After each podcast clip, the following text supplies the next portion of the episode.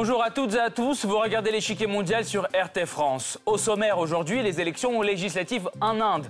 Des élections d'une ampleur sans précédent qui pourraient bien influencer la situation au niveau régional et international. Alors dans quel contexte ce scrutin a-t-il lieu? Ce sont les plus grandes élections jamais organisées au monde qui viennent de commencer en Inde. Un million de bureaux de vote et 900 millions d'électeurs, tout cela pour élire les députés de la Lok Sabha, chambre basse du Parlement, et désigner le Premier ministre du pays. L'élection se déroule dans un contexte de relations tendues avec le Pakistan. En février 2019, 45 policiers indiens sont tués au Cachemire lors d'une attaque suicide commise par des terroristes pakistanais. L'Inde réagit par des frappes aériennes, puis les deux pays réussissent à arrêter l'escalade militaire. Cependant, les tensions persiste et la question du Cachemire est à l'agenda du scrutin.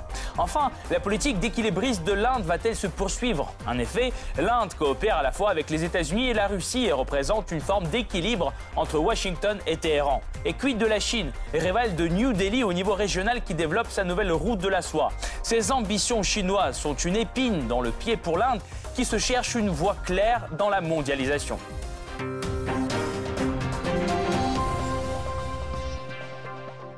Avant de poursuivre, voici ce qu'il faut savoir sur cette élection à très très grande échelle. C'est le Blitz. Quand le nombre de votants frôle le milliard, il y a des conséquences. Les élections durent six semaines, différentes régions votant en sept phases. Le scrutin mobilisera 11 millions de fonctionnaires et 2,3 millions de machines de vote électroniques. Les résultats sont attendus le 23 mai au plus tôt. Parmi les centaines de partis, deux dominent la lutte électorale. Le Bharatiya Janata Party, présidé par l'actuel Premier ministre Narendra Modi, veut conserver sa majorité actuelle au Parlement. Son adversaire, le parti du Congrès dirigé par Raoul Gandhi, compte faire son grand retour au sommet du pouvoir, qu'il a cédé à Modi en 2014. Six semaines de vote, près de 900 millions d'électeurs, les plus grandes élections au monde ont commencé en Inde. Au milieu d'une multitude de partis, un combat émerge entre deux forces politiques principales. Le Bharatiya Janata Party du Premier ministre actuel Narendra Modi et le Congrès national indien emmené par Raoul Gandhi, descendant de la célèbre famille Nehru Gandhi. Et quelle que soit l'issue de ce scrutin, les enjeux du mandat du futur Premier ministre promettent d'être nombreux. Le chômage, la pauvreté, la pollution, le dysfonctionnement du système de santé, les problèmes internes ne manquent pas. À l'international, ce sont surtout les relations avec le Pakistan qui sont de plus en plus tendues. Les deux pays continuent à s'affronter autour du Cachemire, région que chacun d'entre eux considère comme sienne. L'autre difficulté qui se dessine, c'est le maintien de la coopération équilibrée avec plusieurs partenaires de la scène internationale. Une politique que l'Inde poursuit depuis longtemps.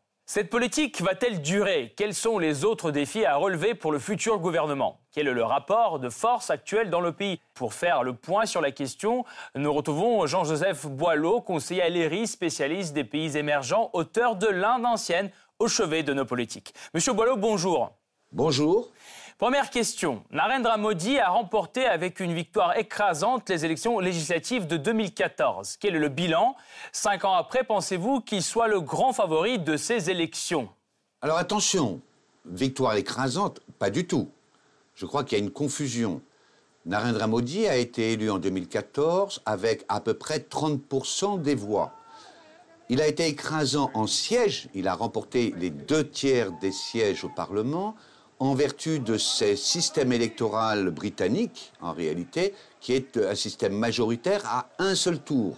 Le premier qui arrive remporte le poste de député, même s'il n'a que 10% des voix. Donc attention au paysage en 2014. Narendra Modi, en réalité, euh, euh, remporte effectivement euh, la victoire. Pourquoi? Eh bien, tout simplement parce que le parti du Congrès avait quand même été au pouvoir pendant 10 ans et qui avait la recherche quand même d'un changement. Euh, notamment parce que Manmohan Singh, le Premier ministre, euh, était très âgé, euh, n'avait plus d'énergie, et l'Inde est un pays qui est quand même très jeune, et les jeunes avaient beaucoup soutenu justement Narendra Modi, et lui-même avait beaucoup joué sur cette carte-là. Ça, c'est sur la question écrasante. Donc il y avait en fait une sorte de mandat provisoire qui était donné à Narendra Modi, d'où l'importance de votre question, quel est le bilan? Là-dessus, c'est assez intéressant. Narendra Modi ne fait pas la campagne électorale sur son bilan.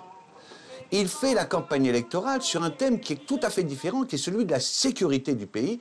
Et euh, les affaires militaires, notamment à Balakot, les attentats terroristes, euh, ont été pour lui une manne euh, incroyable. Pourquoi il ne fait pas sur son bilan? Eh bien parce que son bilan n'est pas bon. Sur le plan économique, on a ce que j'appelle maintenant les trois paradoxes de la, du quinquennat de Narendra Modi. Le premier, c'est que l'Inde fait 7, 7,5% de croissance. Donc euh, Narendra Modi n'a pas fait pire que la tendance des années précédentes, même s'il n'a pas fait mieux. Mais 7% de croissance pour un pays comme l'Inde, ce n'est pas suffisant. Et notamment, ce n'est pas suffisant par rapport, un, aux jeunes. Il y a 15 millions d'emplois à créer chaque année dans ce pays. Narendra Modi n'a pas de bilan sur l'emploi satisfaisant.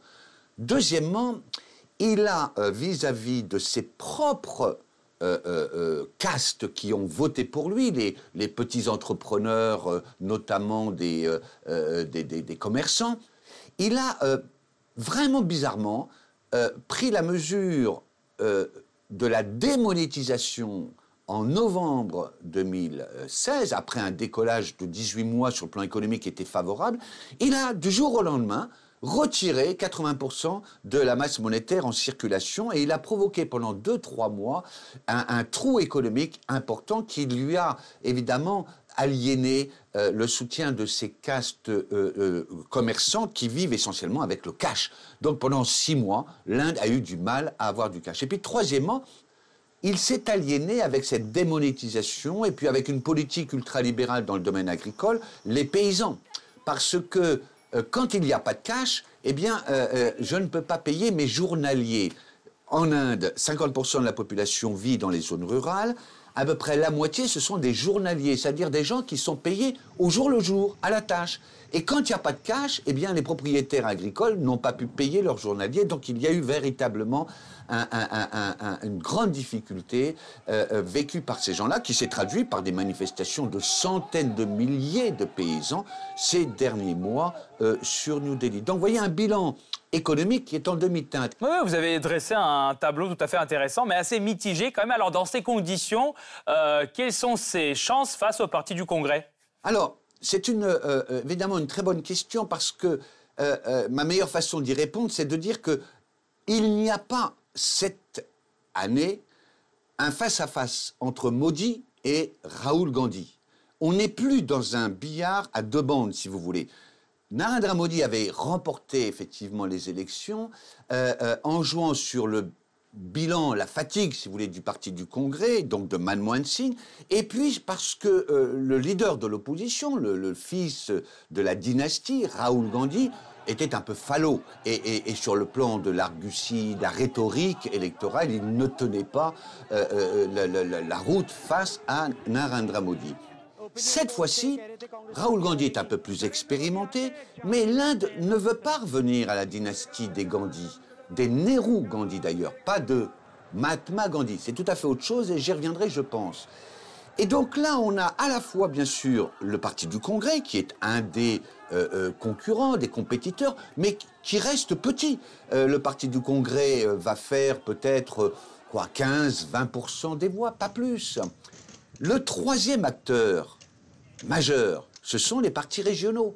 C'est-à-dire, l'Inde, c'est pas des cantons suisses, c'est un milliard d'électeurs quasiment. Hein. On dit 900 millions, mais c'est presque un milliard d'électeurs. C'est 29 États ou territoires de l'Union, avec des gens qui parlent leur langue, par exemple le bengali, le bihari, euh, euh, le, malayam dans le sud, etc. Et en fait, ce que les médias mondiaux ne montrent pas, c'est que la véritable euh, vie politique indienne se situe au niveau des États, avec des poids lourds régionaux qui vont probablement, véritablement, faire ou ne pas faire euh, euh, le front commun face à Modi. En gros, il est certain que Modi ne remportera pas les 30% de voix, il sera plutôt aux alentours de 20-25% des voix, même s'il reste puissant, actif. Le parti du Congrès n'est pas en mesure de gagner les élections, c'est évident. Et donc l'équation, c'est celle de l'attitude des partis régionaux. Voilà ma lecture de l'enjeu de ces élections. Merci beaucoup, Monsieur Boileau. Nous allons poursuivre notre analyse tout de suite, mais nous vous retrouverons en fin d'émission pour plus de détails sur la question. Le 11 avril 2019, l'Inde donne le coup d'envoi des plus grandes élections de l'histoire.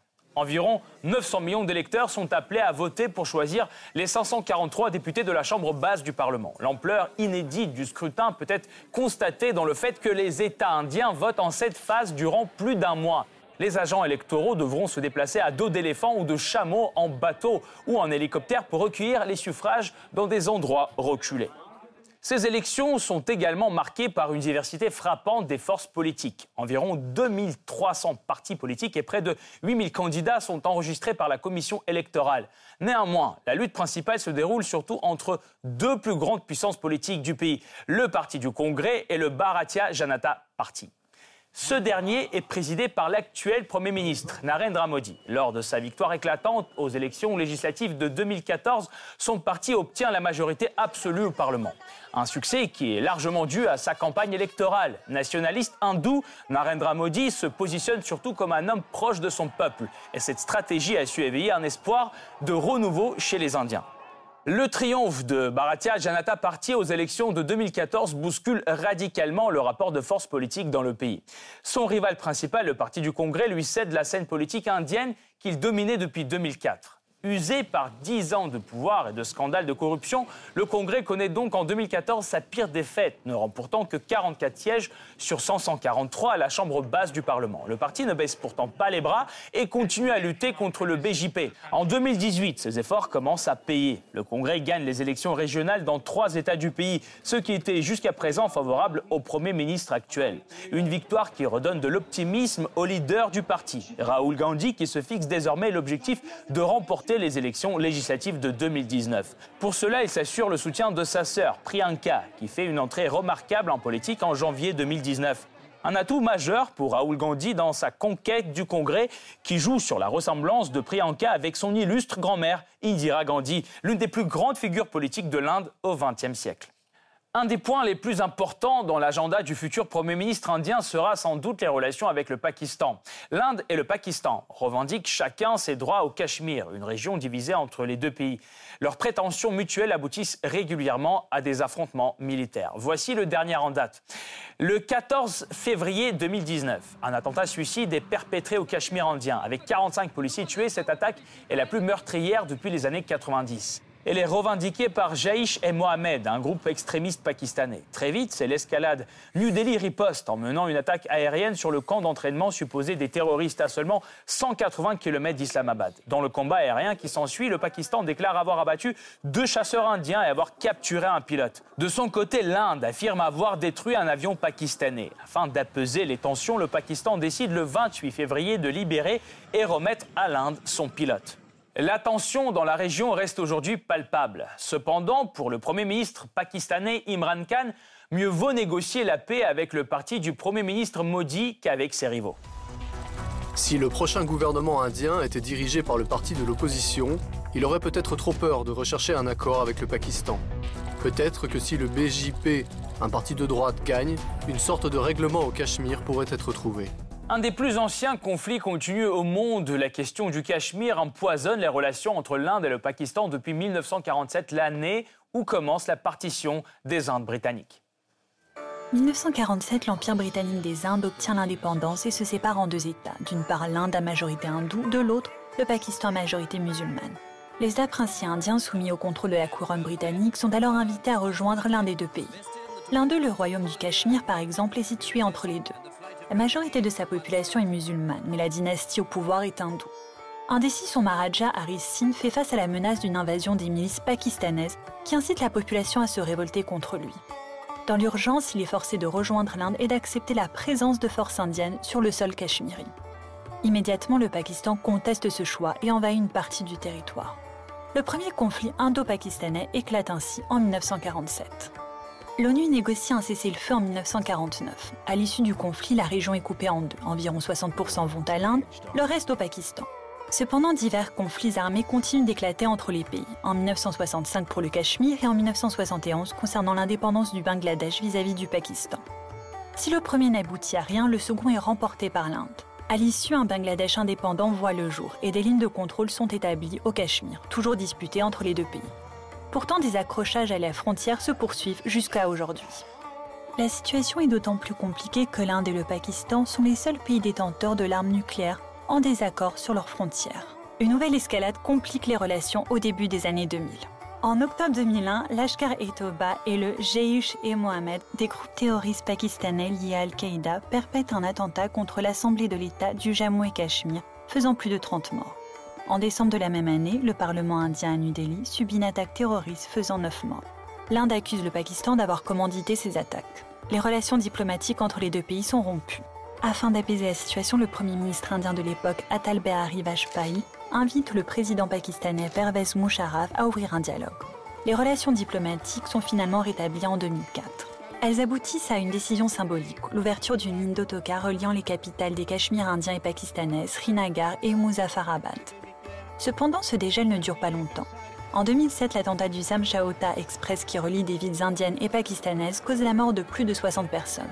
Un an après, les attaques de Mumbai menées par des terroristes pakistanais ne font que renforcer les tensions entre les deux pays.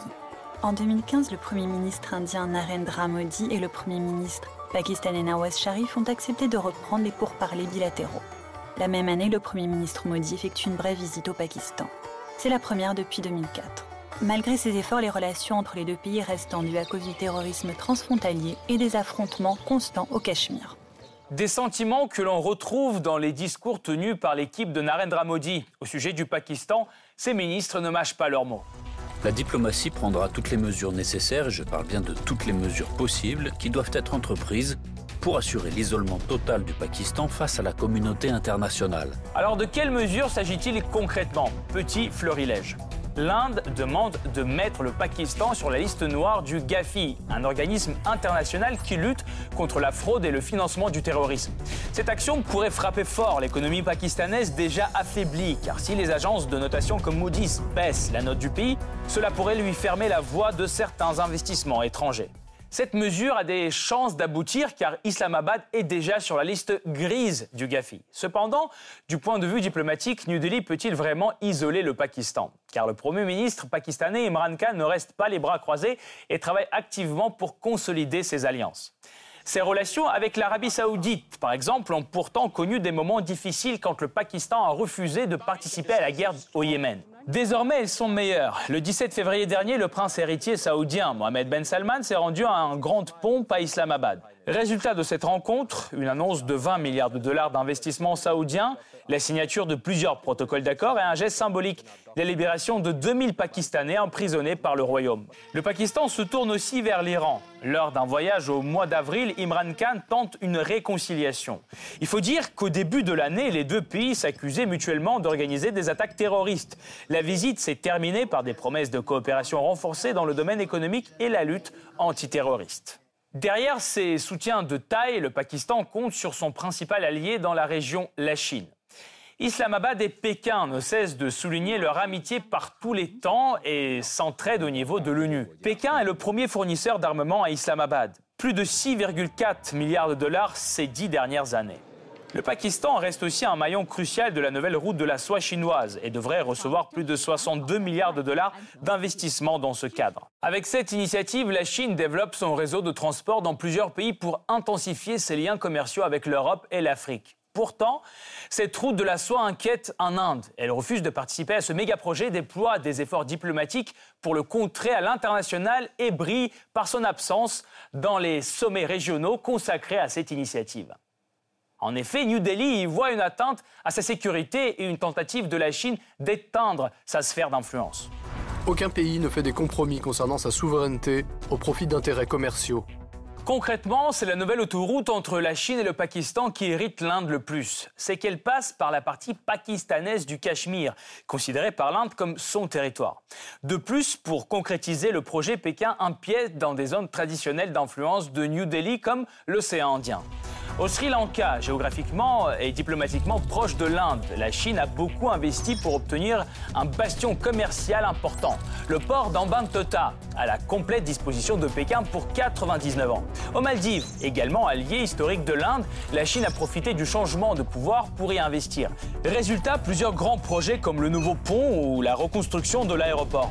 Sur le continent, plusieurs partenaires orientaux de l'Inde, Laos, Birmanie, Bangladesh ont eux aussi succombé à l'offre chinoise de construction de routes et infrastructures et participent à la nouvelle route de la soie.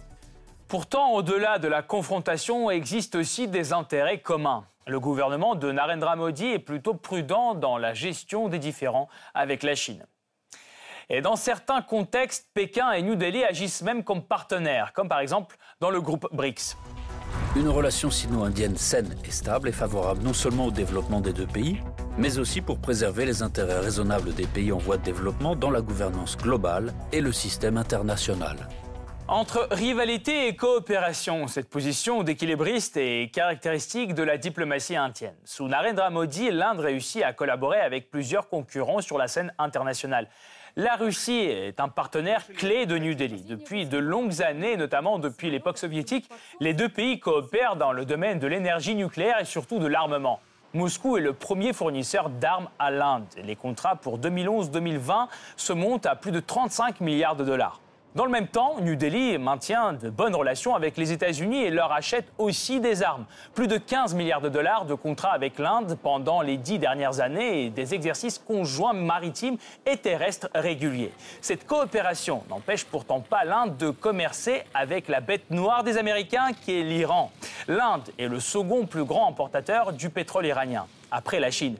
New Delhi affirme même vouloir défier des sanctions américaines et continuer d'en importer. Une position internationale bien délicate qui risque d'être ébranlée après les élections législatives. Si le Congrès arrive au pouvoir, à quel changement du rôle de l'Inde à l'international peut-on s'attendre?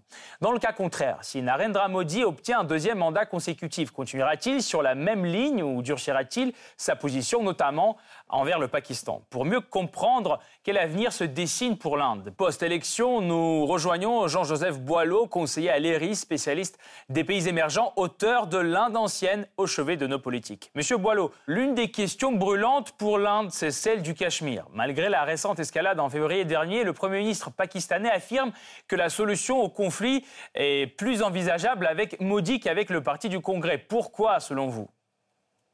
Je ne suis économiste et je ne suis pas euh, euh, un diplomate ou chargé de géopolitique. Mon sentiment, néanmoins, est qu'on arrivera à trouver une solution durable au Cachemire que si l'Inde et le Pakistan s'accordent pour revenir à ce qui était finalement la résolution des Nations Unies, c'est-à-dire le droit à l'autodétermination des Cachemiris. Et là-dessus, le résultat ne fait pas beaucoup de doute. Simplement, on ne peut pas non plus ignorer les réalités géopolitiques. Le Cachemire est à la frontière entre l'Inde, la Chine et le Pakistan. On voit bien que là, avec euh, ses ennemis euh, euh, l'Inde a un vrai souci de sécurité. Et donc, il faudra évidemment que tant le Pakistan que la Chine avancent eux aussi sur les garanties à donner à l'Inde pour qu'un Cachemire, on va dire autonome, indépendant, ne soit pas une menace vis à -vis de la sécurité de l'Inde. Je ne comprends pas, mais ça parce que je suis économiste et donc nous, nous sommes toujours très pressés et on croit que tout s'achète, je ne comprends pas pourquoi depuis plus de 50 ans, on n'a pas réussi à trouver une solution. Entre-temps, en tout cas, la situation du Cachemire est absolument terrible. Terrible. C'est une des guerres civiles les plus longues et les plus sanglantes de la planète aujourd'hui. Effectivement. Mais parlons un peu de, de la Chine désormais. Par ailleurs, l'un des alliés principaux du Pakistan est la Chine. Les relations entre euh, ce pays et l'Inde ne sont pas au meilleur niveau aujourd'hui. Lutte d'influence dans la région, objection à la nouvelle route de la soie, etc. Les élections vont-elles changer la donne? Non, là encore, euh, sur la question diplomatique géopolitique, euh, cet ouvrage que j'ai traduit là, euh, euh, le, théoricien, c'est Chanakya. Il écrit ça vers le IIIe siècle avant Jésus-Christ. Lorsque le plus grand empire indien de l'histoire va se créer, c'est l'empire des Maurya. Il a la réputation d'avoir un livre entier sur les sept livres de ce traité qu'on appelle Artha Shastra, c'est-à-dire Artha, la prospérité, Shastra, c'est le traité de la prospérité. Il a tout un chapitre, un livre sur, euh, qui est un traité de l'art de la guerre. ce traité de l'art de la guerre élabore une théorie qui reste une théorie reconnue aujourd'hui par les grands géopolitistes du monde, qui est la théorie du mandala et des six moyens euh, de euh, euh, la diplomatie. La théorie du mandala, le mandala c'est une sorte de cercle concentrique, si vous voulez, définit un principe de diplomatie qui est mes voisins sont potentiellement mes ennemis et les voisins de mes voisins sont normalement ou potentiellement mes amis. À partir de là, toute ma diplomatie va consister à euh, aménager euh, les douze positions possibles de mes relations entre voisins immédiats et euh, les voisins lointains. Quelle est la position finalement de la diplomatie qui est partagée, quel que soit le parti aujourd'hui en Inde? C'est premièrement avoir les relations les moins mauvaises avec mes voisins. Et de ce point de vue-là, euh, tant le parti du Congrès du temps de Manmohan Singh que Narendra Modi, qui a beaucoup surpris là-dessus, ses premiers voyages après avoir été élu ont été immédiatement chez ses voisins. Bangladesh, Sri Lanka, Bhoutan. Je crois que son premier voyage a d'ailleurs été au Bhoutan, qui est, voyez, ce petit état tampon entre la Chine et, et l'Inde. La situation s'est relativement améliorée en réalité, y compris avec le Pakistan. Quelle est la position de la Chine? Eh bien, la Chine, euh, c'est le voisin finalement le plus menaçant au nord.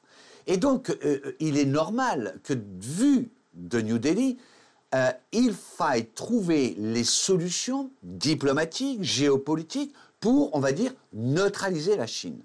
Donc, j'applique ma théorie du mandala. Je vais chercher des alliés.